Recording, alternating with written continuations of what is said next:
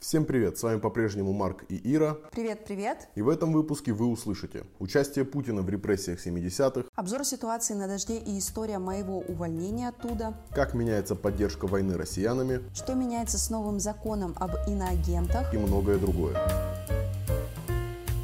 Ну, новости такие. На этой неделе выяснилось, что Путин принимал участие в репрессиях еще в 70-е годы. Историк Константин Шолмов опубликовал архивный документ. Из него следует, что Путин в Ленинграде участвовал в обысках у советских диссидентов. В следственных документах он подписан как лейтенант Путин. На тот момент ему было всего 24 года. В 1976 году известный писатель Олег Волков со своим другом Юлием Рыбаковым нанесли на стену в Петропавловской крепости 42-метровую надпись «Вы распинаете свободу, но душа человека не знает оков». Спустя месяц к Волкову пришли с обыском, и среди сотрудников КГБ был Путин. Документы именно по этому делу с фамилией Путина и попали в сеть спустя столько лет. Тревожные оговорки о потерях Украины от главы Еврокомиссии и доза успокоительного Арестовича. На этой неделе президент Еврокомиссии Урсула фон дер Ляйен в своем видеообращении заявила, что Россия должна заплатить за свои преступления. Она назвала сумму оценочного ущерба, нанесенного Украине вследствие российской агрессии – 600 миллиардов евро. По ее словам, всего в Евросоюзе заблокировано 300 миллиардов евро резервов российского ЦБ и 19 миллиардов евро российских бизнесменов. Скорее всего, эти деньги будут потрачены на восстановление Украины. Но помимо всего прочего, главой Еврокомиссии было озвучено число погибших в этой войне украинских военных – 100 тысяч человек. Это вызвало невероятный шум в соцсетях и СМИ, поскольку украинская сторона еще не заявляла о своих потерях. В ответ на это власти Украины заявили, что действительные потери вооруженных сил Украины могут озвучить только президент, министр обороны и главнокомандующий ВСУ. По их словам, так как это чувствительная информация, данные будут обнародованы, цитата, когда настанет подходящий момент. Видео с заявлением главы Еврокомиссии было спешно удалено и перезалито уже без информации о потерях украинской стороны.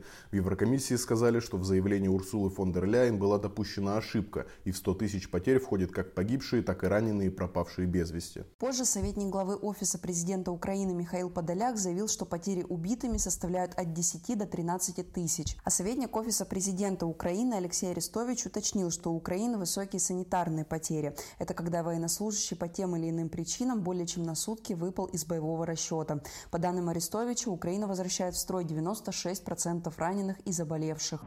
Но если для украинцев Арестович по своему обыкновению послужил успокоительным, то для россиян новости скорее тревожные. Ведь помимо украинских потерь Арестович назвал и российские. По его словам, суммарные безвозвратные потери солдат и наемников составили более 100 тысяч человек. Раненых примерно столько же. Кстати, про оценочный ущерб, который армия РФ нанесла Украине. Так вот, по словам первого заместителя МВД Украины, с 24 февраля вследствие российских обстрелов в Украине было повреждено 32 тысячи гражданских объектов, среди которых в первую очередь частные и многоквартирные дома. Также обстрелы повредили около 700 объектов инфраструктуры. И только 3% обстрелов пришлось на военные объекты. Российская военная агрессия уничтожает не только инфраструктуру, но и культуру Украины. В Изюме в одном из мест массовых захоронений обнаружили тело Владимира Вакуленко, детского писателя и лауреата не менее восьми литературных премий. Россия продолжает обстреливать территории, которые называет своими. Как так? Очень просто. Цитируем главу МИДа РФ Сергея Лаврова. «У нас и Сталинград был нашей территорией, и мы там немцев били, и так били, что они оттуда убежали». Кстати, о территориях. Руководитель Офиса президента Украины Михаил Подоляк пообещал через полгода провести прямой эфир из Ялты. Его цитата «Через шесть месяцев я специально поеду на набережную в Ялте. Я оттуда включусь в прямой эфир». Конечно, это очень не понравилось Дмитрию Медведеву. Его ответ долго не заставил ждать. Цитирую. «Можно организовать такое. Прямо из СИЗО в Крыму». Неплохой такой геополитический обмен получился. Между прочим. В Федеральной налоговой службе РФ, видимо, решили, что украинцы должны бы уже как-то покрывать расходы на эту войну. И теперь, по их мнению, их юрисдикция распространяется на улицу Независимой Украины, улицу Героев АТО и несколько улиц Небесной Сотни. Зачем в базу ФНС были внесены улицы украинских городов и когда у налоговых приставов начнутся захватывающие командировки, пока не ясно. Но если Россия одни дома, принадлежащие Украине, пытается через ФНС присвоить себе, то другие дома просто стирает с лица земли. В оккупированном Мариуполе начали сносить разрушенные российской армией дома. И в реальности, и в Яндекс-картах. На картах Гугла эти дома существуют. Об этом рассказал уполномоченный по правам человека в Украине Дмитрий Лубенец. По его словам, россияне планируют снести еще около одной тысячи домов, которые не до конца уничтожили во время осады. Цитата. «Чтобы скрыть последствия своих бомбардировок, они сносят дома в исторической части города, тем самым превращая историю Мариуполя во время Второй мировой войны в хлам, который впоследствии выбросят. Также он добавил, что стирание домов с карты и из реальности не поможет виновным избежать наказания. Российские власти пытаются присвоить себе не только украинские города, но и украинских детей. Прошлых выпусках мы рассказывали вам, как в Чечню привозят детей из аннексированных украинских территорий на военно-патриотическое воспитание. Там подростков учат держать в руках оружие и рассказывают им о подвигах российских военных. Минфин США говорит, что Россия вывезла на свою территорию тысячи украинских детей. Также появилась информация от Генштаба ВСУ о том, что в оккупированных населенных пунктах Херсонской области военные РФ под угрозой лишения родительских прав заставляют украинцев отдавать детей в учебные заведения, где обучают по российской программе программе. Королевский объединенный институт оборонных исследований Великобритании опубликовал большой доклад о ходе российского вторжения в Украину с февраля по июль. Мы выделили несколько основных моментов. Россия планировала захватить Украину за 10 дней. Российская контрразведка подготовила списки. Первое – украинские граждан, которые должны быть физически ликвидированы. Второе – репрессированы. Третье – нейтралов, которых можно было бы склонить к коллаборационизму. И четвертое – коллаборантов. И последнее – Зеленского и высшее руководство планировалось убить, а членов правительства посадить. В прошлых выпусках мы рассказывали, как из Херсонского зоопарка вывезли енота, который, кстати, в российской пропаганде стал героем с позывным «Херсон наш». Так вот, выяснилось, что из Херсона вывезли не только животных, но и людей. При отступлении армия РФ вывезла в российские колонии тысячи заключенных. По данным СМИ, украинских заключенных увезли в 10 колоний на юге России. Причем родственники заключенных говорят, что вывозить людей из украинских колоний армия РФ начала еще за пару недель до отступления из Херсона. Всего Россия вывезла 5 тысяч заключенных, говорит глава Руси сидящий Ольга Ольга Романова. Организация узнает о прибытии херсонцев в российские тюрьмы от российских заключенных. По их словам, многих украинцев привозят с травмами, они находятся в тяжелом состоянии и некоторые болеют открытой формой туберкулеза. Романова также говорит, что не исключено, что им пересмотрят приговоры в соответствии с УК РФ и вынесут более тяжкие наказания. Также херсонцев могут отправить на фронт по контрактам от ЧВК Вагнера или по мобилизации в случае выдачи российских паспортов. А что случилось? Или повесть о пагубном влиянии мобилизации на лояльность россиян к войне. Как сообщает «Медуза», к ним в руки попали результаты ноябрьских опросов, которые были сделаны по заказу Кремля для внутреннего использования. В результатах опросов говорится, что за мирные переговоры с Украиной выступает 55% опрошенных, а за продолжение войны 25%. Это сильно разнится с данными, которые Кремль получил о настроениях в обществе по поводу этой преступной войны ранее. Так, в июльском опросе за переговоры выступало 32% опрошенных, а за продолжение боевых действий 57. Но все мы понимаем, что между июлем и ноябрем произошел сентябрь с его частичной, в кавычках, мобилизацией. К слову, октябрьский опрос Левада-центра подтверждает рост антивоенных настроений в России. По их данным, за и скорее за мирные переговоры выступили 57% опрошенных, а за и скорее за продолжение войны 27%. А что случилось? Версия 2.0. Или еще не случилось? Власти регионов, граничащих с Украиной, похоже, окончательно теряют веру во вторую армию мира и готовятся к худшему без надежды на лучшее. В Ростовской, Брянской, Курской и Белгородской областях на улицах появляются таблички, информирующие население о расположении ближайших бомбоубежищ убежищ. Также таблички с аналогичным содержанием появились и в Новокузнецке, от которого до границы с Украиной аж 4 с лишним тысячи километров. От чьих ракет придется бегать новокузнечанам, не сообщается. А что случилось? Версия 3.0. Аэрофлот решил стать ближе к народу и начал беднеть. На этой неделе Аэрофлот На этой неделе Аэрофлот выставил на продажу 21 автомобиль, на котором ездили топ-менеджеры компании. За их продажу Аэрофлот может получить 17,6 миллионов рублей. Издание «База» утверждает, что машины продают из-за падения доходов и оптимизации расходов компании. 14 ноября Аэрофлот уже проводил аукцион, на котором выставил 14 автомобилей на общую стоимость 5,1 миллиона рублей. Теперь на рейсах авиакомпании нельзя смотреть фильмы и слушать музыку. Аэрофлот сообщил, что подключение к стриминговым сервисам временно недоступно, цитата, из-за отказа зарубежных поставщиков от предоставления данной услуги. Как говорит авиакомпания, это временная мера. В Аэрофлоте пообещали предоставить в новом году новое отечественное решение. А пока пассажирам предлагают устроить, цитата, «декабрьский digital detox на время полета». Своих, конечно, не бросаем, но на деньги кинуть можем. Мобилизованные и их родственники жалуются на то, что обещанных кредитных каникул им в банках не предоставляют. В чатах не отвечают, а на горячей линии бросают трубки. Кому-то каникулы формально все же одобряют, но проценты продолжают капать капать. В МТС, ХКФ и ВТБ банках ссылаются на технические проблемы. Сбер заявляет, что вследствие пиковой нагрузки в октябре были возможны единичные отказы, а Центробанк России эти происшествия вообще оставил без комментариев. Новости о мобилизации из Владивостока. Там якобы застрелился офицер, отвечавший за мобилизацию. Тело Владимира Бойко, офицера из Тихоокеанского военно-морского училища, нашли с пятью огнестрельными ранениями 16 ноября. Его смерть выдали за самоубийство. На этой неделе обнародовали открытое письмо к Путину, которое написала жена офицера. Она утверждает, что мужу угрожали за плохие рапорты. По ее словам, руководство угрожало сделать Бойко ответственным за неисправность боевой техники, которую должны были использовать для подготовки мобилизованных. Сам офицер неоднократно докладывал командованию о неисправности боевой техники и недостатке снаряжения. Российские контрактники потребовали возбуждения уголовного дела за незаконное лишение свободы. За отказ воевать их держали в подвалах в Донбассе. Новость о том, что отказавшихся воевать солдат держали в подвалах, уже не новая. Летом на территории так называемой ЛНР появились лагеря, куда незаконно помещали российских контрактников-отказников. Российские власти называют это центрами поддержания боевой готовности. Солдаты, которых там удерживают, говорят об антисанитарии, психологическом и физическом насилии, Мужчин избивают, надевая на голову черные повязки. Через такие центры поддержания боевой готовности могли пройти сотни человек. Прошли через подвалы и контрактники Александр Афонин и Андрей Васильев, которые обратились в следственные органы. Суд впервые признал незаконным призыв в рамках мобилизации. Правозащитник Павел Чиков сообщил об обнадеживающем прецеденте. Человека, который ранее проходил альтернативную гражданскую службу, мобилизовали и направили в военную часть. Мобилизованный обратился в суд, и решение мобилизации было приостановлено, а иск удовлетворен.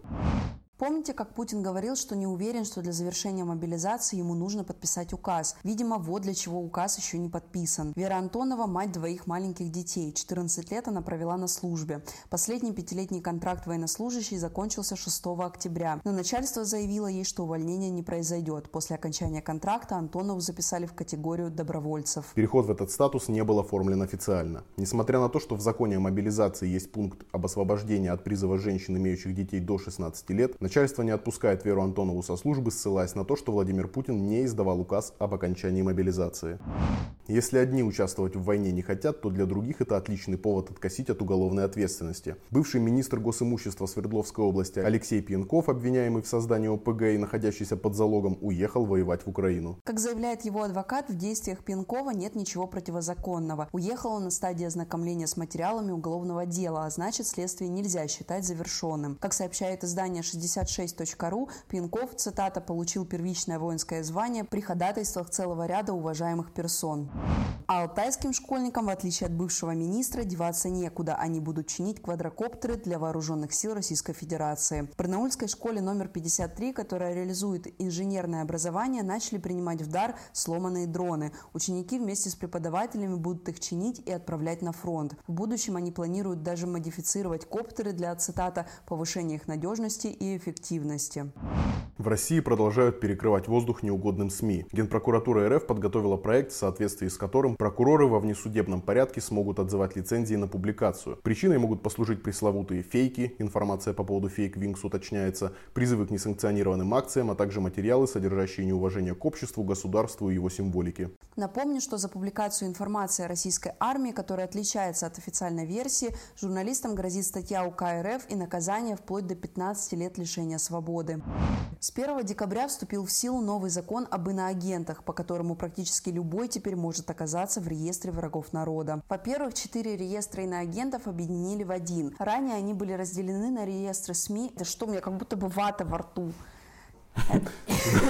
Ну ты проговори, я не знаю, Путин царь, блядь. Иноагенты враги. Ранее они были разделены на реестры СМИ, физлиц, НКО и незарегистрированные общественные объединения. Теперь, чтобы попасть в реестр, не обязательно получать иностранное финансирование. Достаточно просто находиться под влиянием иностранного источника. Иностранным источником может быть кто и что угодно. От компаний, которые оказывают услугу хотя бы одному иностранцу, до людей, которые сами находятся под влиянием иностранного источника. Короче, цепочка иностранных источников может быть бесконечной. В реестр также можно попасть за любую критику власти, за распространение материалов от других других иноагентов, за финансирование иноагентов Привет донатым Медузе и другим независимым медиа.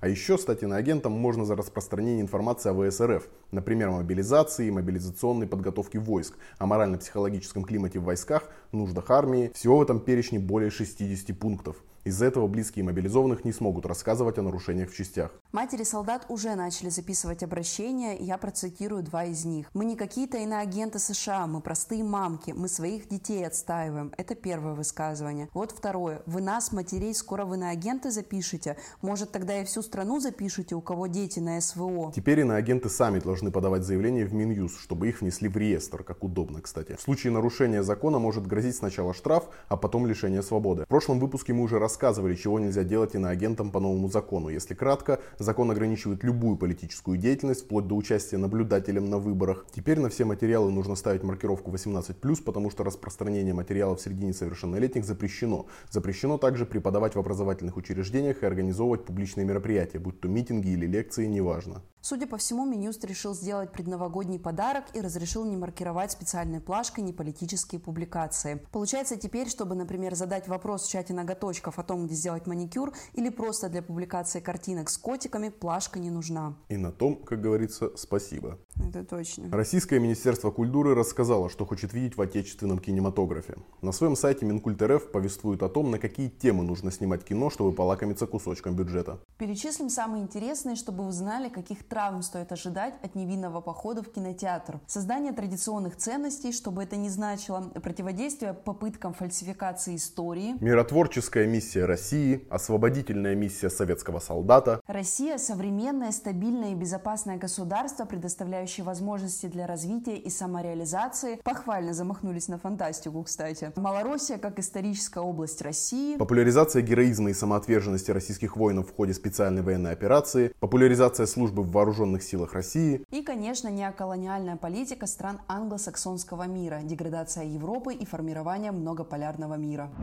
А на российском телевидении настроение становится все пессимистичнее. Симонян призывает судить российских иммигрантов за критику властей по статье о госизмене и запугивает кремлевских дворников. В эфире вечера с Владимиром Соловьевым Маргарита Симонян заявила, что уехавших из страны россиян, которые критикуют власть, нужно судить за госизмену. Вот ее слова. Вообще эти люди должны быть судимы по статье «Государственная измена», которая присутствует в Уголовном кодексе. Там русским языком написано, что если ты собираешь сведения по заказу или на деньги, или иначе каким-либо образом способствуешь иностранному государству, враждебному твоей стране, бороться со своей страной информационно или как-либо иначе, то это составляет статью «Государственная измена». Соловьев поддержал ее изречение и от себя посетовал на то, что Россия не обездоливает уехавших. «Мы даже их собственность не трогаем. Я не говорю конфискуем, мы даже ее не арестовываем», сказал он это в связи с тем, что российские враги народа получают деньги со сдачи квартир, которые все еще находится в их собственности в России. После этого пропагандиста совсем понесло, и он заявил, что в какой-то момент России нужно будет вернуться к расстрелам. В этом же злополучном эфире Симоньян вот что решила поведать российской аудитории. Цитата. «Если Россия проиграет в войне с Украиной, Гаагский трибунал ждет даже дворника, который подметает брусчатку в Кремле». И призвала усилить бомбежки Украины. Ведь, по ее словам, масштаб катастрофы для России вследствие поражения, цитата, даже представить нельзя. И в связи с э, этим эфиром мы хотели бы прочитать вам реакцию в соцсетях. Например, реакция популярного блогера Сталин ГУЛАГ. Его коммент звучит так. Очень показательно, что теперь они допускают, что могут проиграть. Раньше о таком даже не заикались, а сегодня вполне обсуждают капитуляцию. Меньше чем за год пройден путь от Киев за три дня до «Я больной, сейчас всех порешаю, дайте уйти, никто не пострадает». Да, еще появилось довольно много шуток, и я бы хотела зачитать парочку из них. Первое. Симонян. Если Россия проиграет, нужно сделать все, чтобы в Гаагу отправили дворников, рабочих, врачей, ученых и учителей вместо нас. И вот еще мне понравилось. После слов Маргариты Симонян из Кремля уволился последний дворник. Еще помимо, помимо шуточек, которые, несомненно, имеют место быть, мне очень понравилось э, мнение, которое я видел несколько раз. Это мнение состоит в том, что подобная риторика призывает элиты, общество и всех-всех-всех сплочаться вокруг этой преступной войны, потому что якобы никто не уйдет безнаказанным. То есть, если ты живешь под триколором, mm-hmm. то как бы извини, мы тебя уже помазали, давай идем до конца. То есть ну, сказать да, нет, элит. да, сказать нет варианта нет. Такое запугивание. Теперь мы переходим к большому-большому блоку про дождь.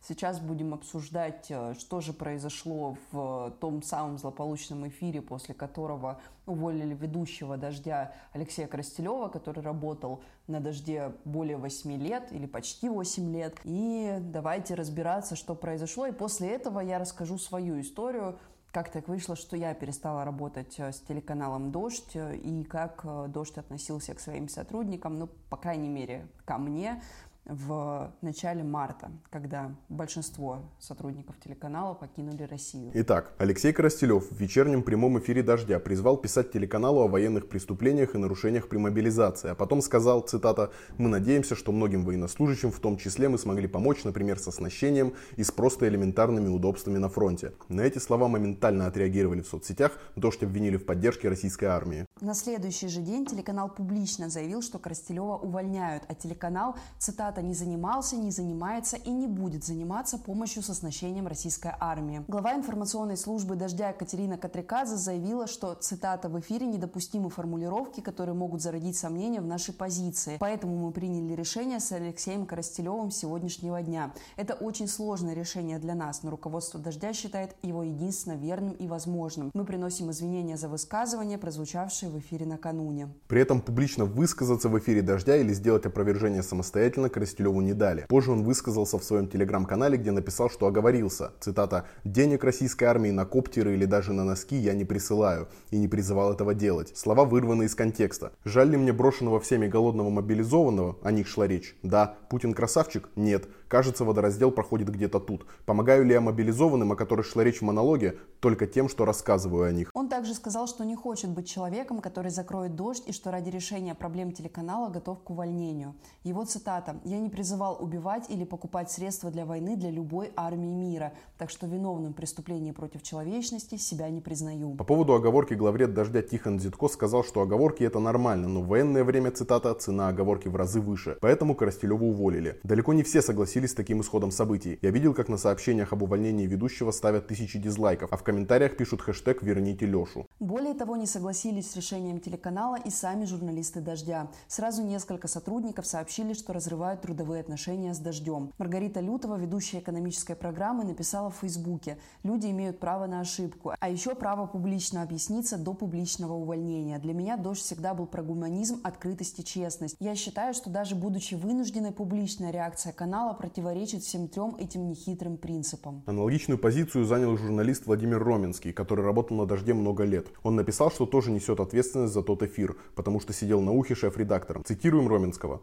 «Долг велит положить значок револьвер на стол. Что и делаю. Дождь, королева мать, но вы допустили чудовищную ошибку. Бросили под автобус своего. Отдали на заклание близкого. Я так не могу и увольняюсь». Но и на этом увольнения не закончились. Ушла с «Дождя» и продюсер Дарина Лукутина, она же девушка Коростелева. Она написала, что фраза Алексея трактована не так и должна была звучать иначе. Также она написала, что Алексей один из самых порядочных людей, которого она знает. Ее цитата «Я не понимаю, как можно пожертвовать сотрудникам, чтобы понравиться какому-то государству, еще до того, как это государство потребовало такой жертвы. В таком контексте и я себя сейчас не вижу». После этого злополучного эфира последовала и реакция властей Латвии. Министр обороны написал в Твиттере, цитата, «Считаю, что дождю надо отправиться работать в Россию, а разрешение на нахождение надо отнять.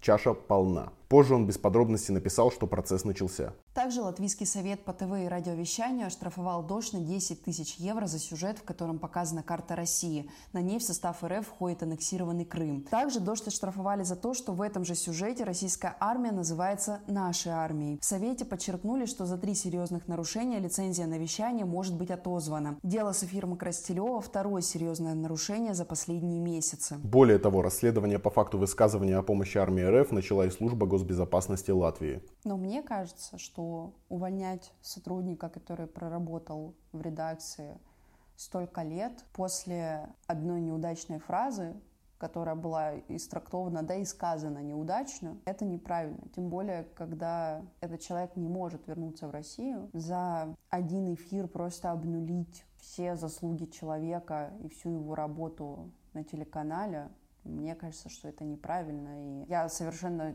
точно поддерживаю тех журналистов, которые ушли вслед за Алексеем в знак протеста. Я не знаю, чем закончится эта история. Вряд ли Коростелева смогут вернуть обратно в редакцию, потому что процесс зашел уже слишком далеко. Но что-то мне подсказывает, что вот эти три увольнения, последующие после увольнения Крастелева, это далеко не последнее увольнение. Будут еще уходы, я думаю. Да и даже если его захотят вернуть и каким-то чудом он сам на это согласится, мне кажется, что, по крайней мере, я надеюсь, в глазах общественности это ничего не поменяет. Люди увидят, какое отношение к своим преданным сотрудникам имеет телеканал. И тем более да, к своим преданным зрителям.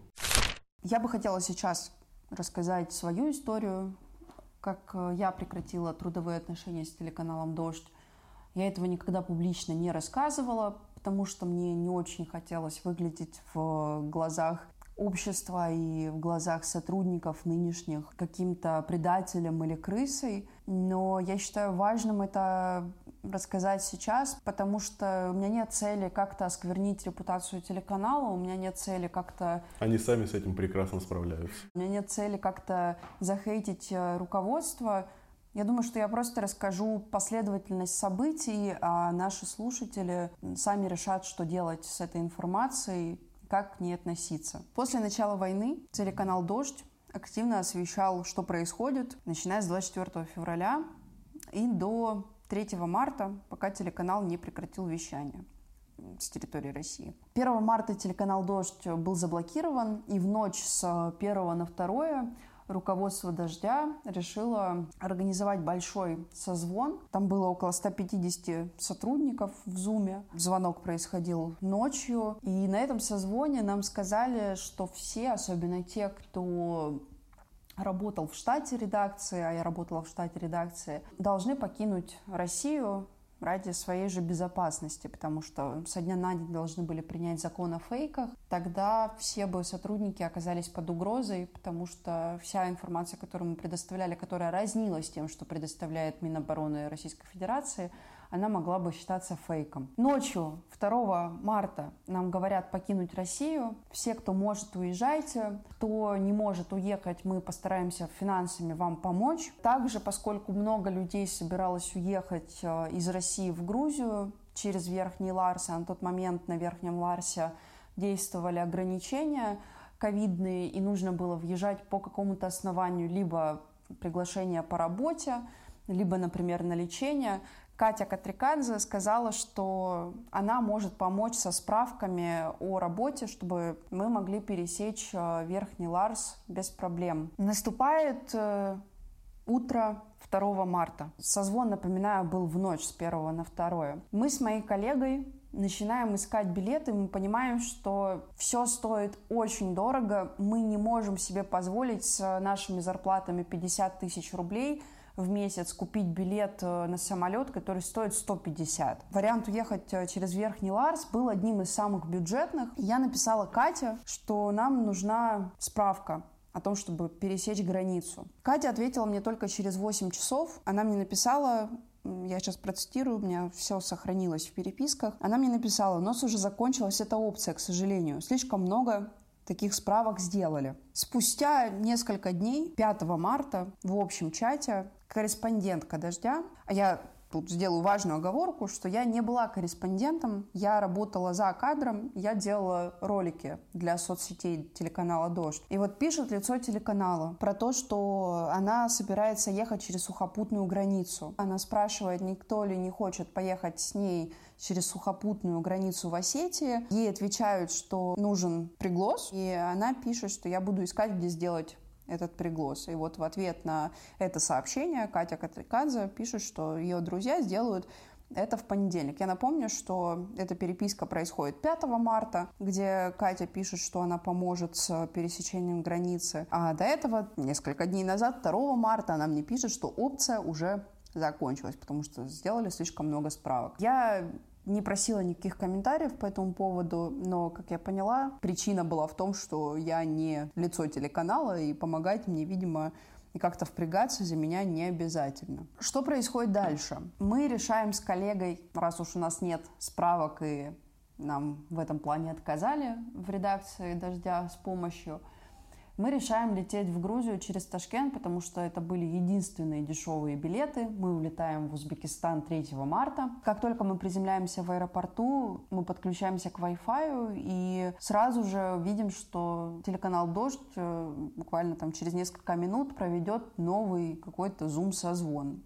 Сказали, что это важно. И на созвоне, пока мы сидели в аэропорту и подключались, как раз вот нам сказали, что телеканал «Дождь» решил прекратить, приостановить вещание. Но при этом сказали, что компенсации, конечно, будут. Все понимают, что люди уехали из России и потратили кучу денег. Проходит какое-то время, никаких информа... никакой информации о компенсациях мы не получаем. Мы сидим, я напомню, в Ташкенте без какого-либо понимания, сколько у нас будет денег, компенсируют ли нам вообще что-либо. Ни про какие чеки никто ни у кого не спрашивал. Когда я спросила еще 2 марта перед вылетом из России у главреда «Дождя» Тихона Зитко, что насчет компенсаций, в силе предложения помочь, Тихон сказал, что Синдеева сказала, что завтра скажет всем, что и как. Ну и, соответственно, завтра, то есть 3 марта, Синдеева объявила о закрытии телеканала и о том, что будут компенсации. Подробностей не было. И, соответственно, несколько дней мы живем в непонимании, когда эти компенсации будут и будут ли они вообще. И вот э, я спустя какое-то время пишу в отдел кадров и спрашиваю насчет компенсаций. И в отделе кадров мне пишут, да-да, компенсации будут, только нам нужно от вас э, заявление рукописное.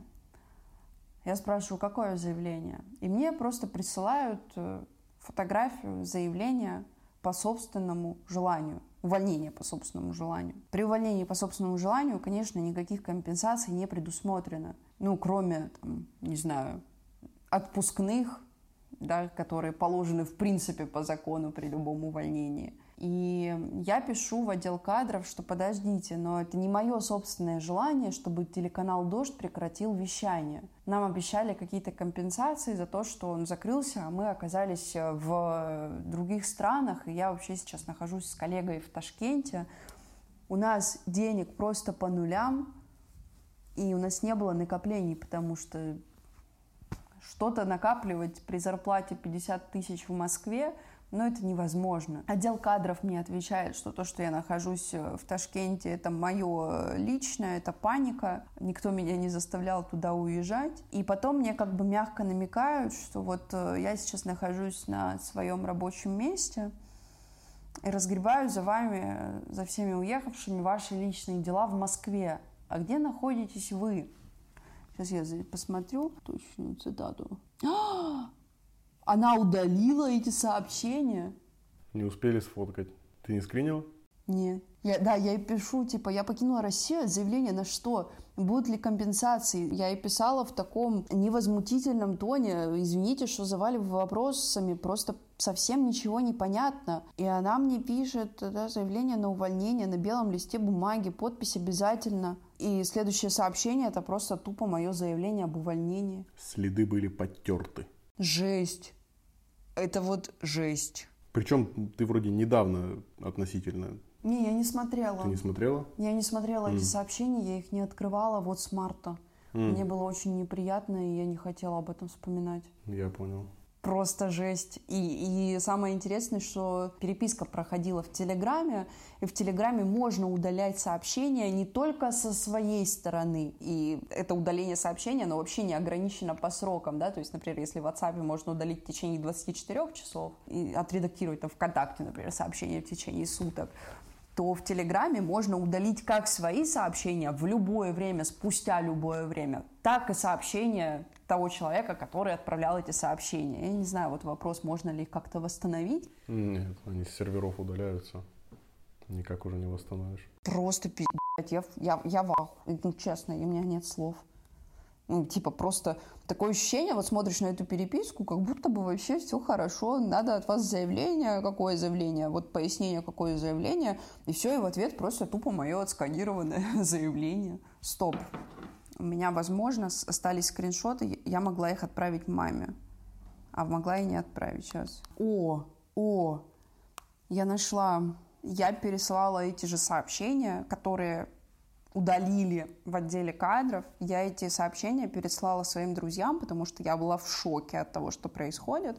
Я сейчас зачитаю переписку. Она пишет, Ирина, добрый день. Приезжайте писать заявление. Я пишу, я покинула Россию. А заявление на что? Будут ли компенсации? Извините, что заваливаю вопросами, пока совсем ничего не понятно. Я напомню, что в нашей переписке в Телеграме осталось просто, просто вопрос, будут ли компенсации. Далее от меня только одно сообщение, это отсканированный документ, э, заявление на увольнение. Я и пишу, по собственному желанию, это уже в удаленном, то, что было удалено. То, что было удалено из переписки. Она пишет, да, Ирина, жду заявления. Я ей отвечаю, при заявлении по собственному желанию не выплачиваются компенсации. Это не моя вина, что дождь прекратил вещание. Нам всем сказали сначала покинуть страну, потом сказали, что мы будем продолжать работать, потом сказали, что закрывают вещание и выплатят компенсации за такие резкие изменения. А теперь увольнение по собственному. Она мне пишет, кто вам сказал покинуть страну? Я здесь и остальные тоже. Паника – это личное, простите. Выплаты все, что обещали, будут. Давайте, пожалуйста, не будем усложнять. Я здесь работаю третьи сутки, не понимая головы, не видя семьи. Все все понимают, мы все выплатим, все, что обещали. Я и пишу, что руководство канала говорило о том, что лучше покинуть страну. Я понимаю, что вы тут ни при чем. Можете, пожалуйста, подробнее написать про компенсации, чтобы мы хотя бы понимали, на что рассчитывать. Она пишет, ну знаете, это спорно. У вас же есть собственное мнение или вы бежите за толпой, простите. Я не вижу никаких рисков для вас и для обычных сотрудников. В ответ на на то, сколько мне выплатят, она пишет зарплата и отпуск. Вот и вся компенсация. Это я уже от себя добавляю. Далее она пишет, мне нужно заявление, чтобы вас рассчитать, потому что на текущий момент вы не, раб- не на рабочем месте.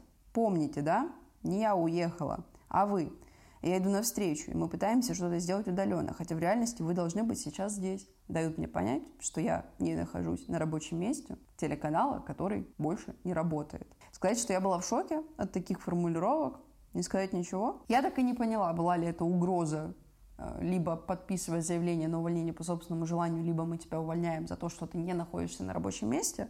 Но опять же, да, я еще раз зачитаю это сообщение. На текущий момент вы не на рабочем месте, помните, да? Не я уехала, а вы.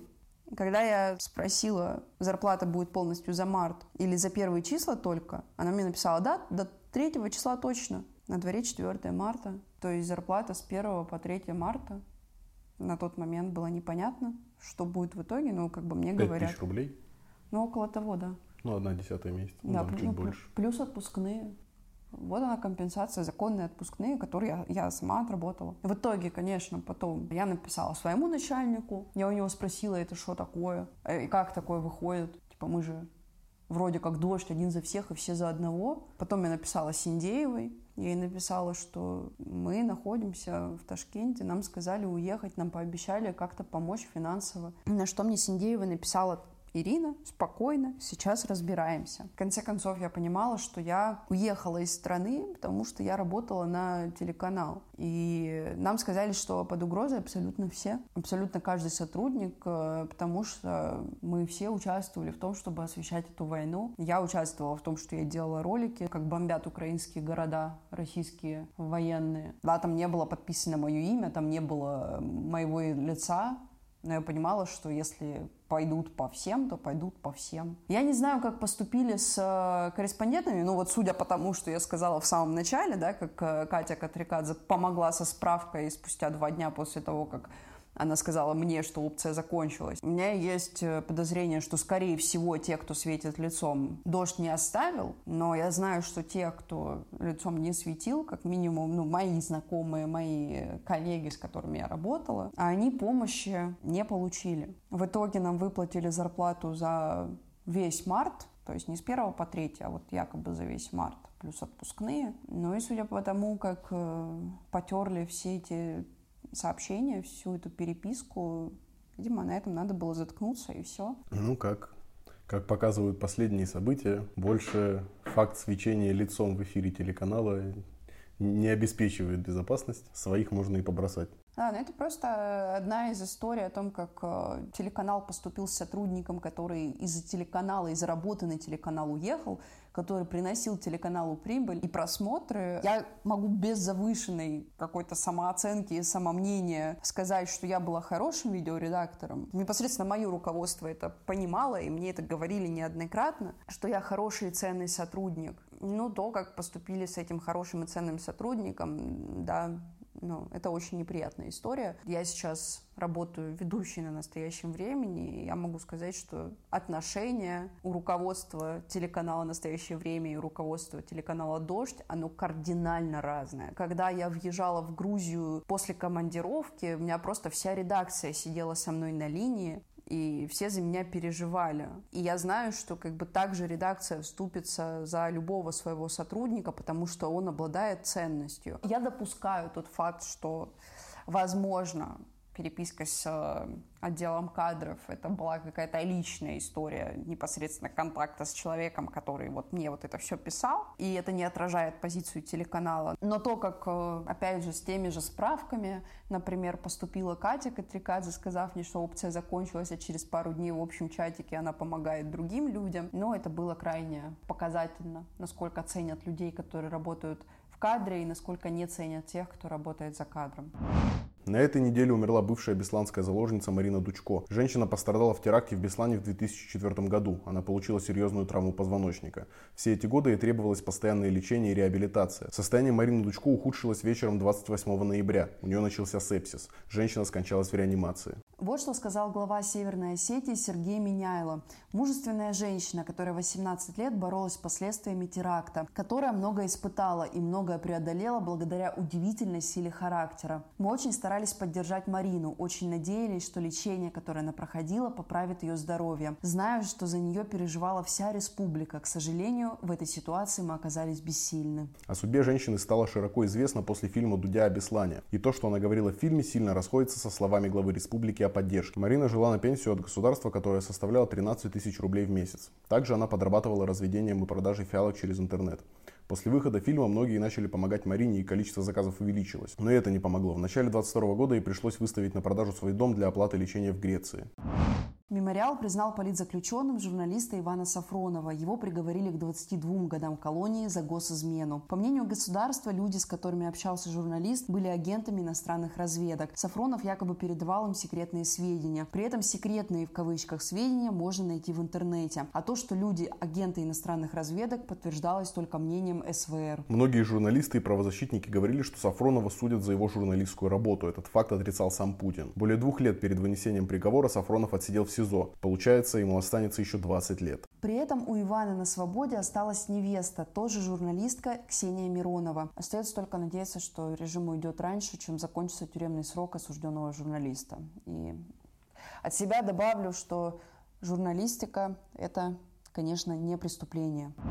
И к чуть более позитивным, скажем так, новостям, небольшой follow-up по Бэнкси. В пилотном выпуске мы рассказывали о том, что он нарисовал в Украине 7 граффити. Так вот, одно из этих граффити в Гостомеле срезали со стены. Киевская полиция заявляет, что на допросе мужчины сказали, что планировали продать граффити, а вырученные деньги отправить на нужды ВСУ. Но даже если правоохранители поверили в чистоту намерений, уголовное дело по статье «Умышленное уничтожение или повреждение имущества» все же открыли.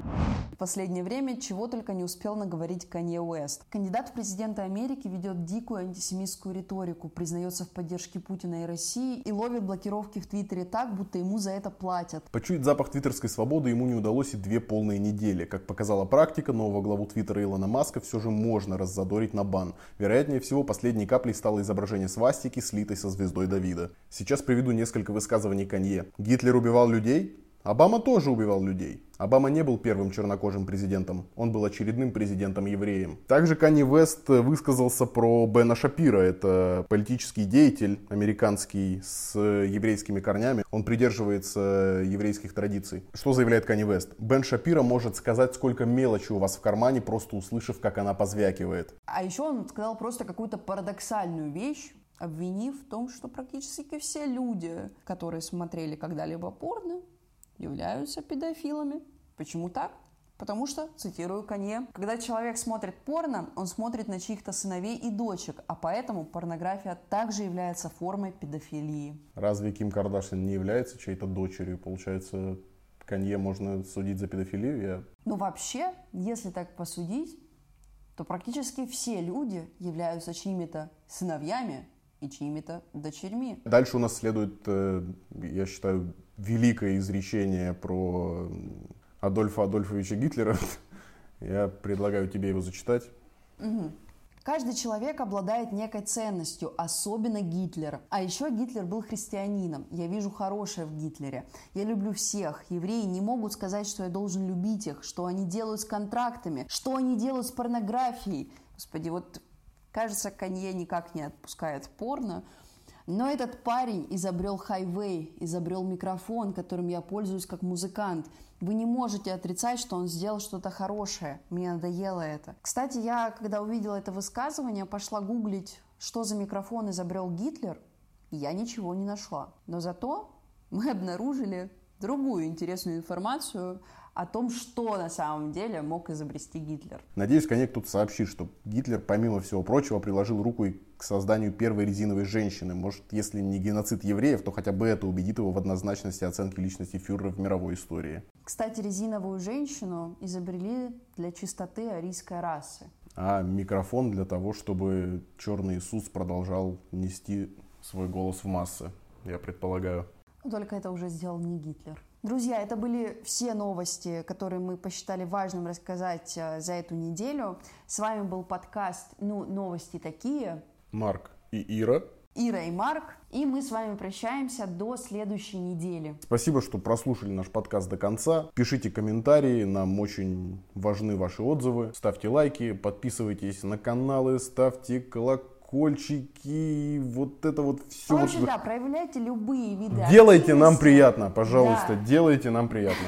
Для нас это очень важно, мы трудимся и очень стараемся рассказывать вам о самых важных новостях. Если вдруг мы что-то забываем рассказать, тоже пишите, какие новости вы хотели бы услышать. И мы с вами прощаемся. До следующего воскресенья. До следующего воскресенья. Пока-пока. Всем пока.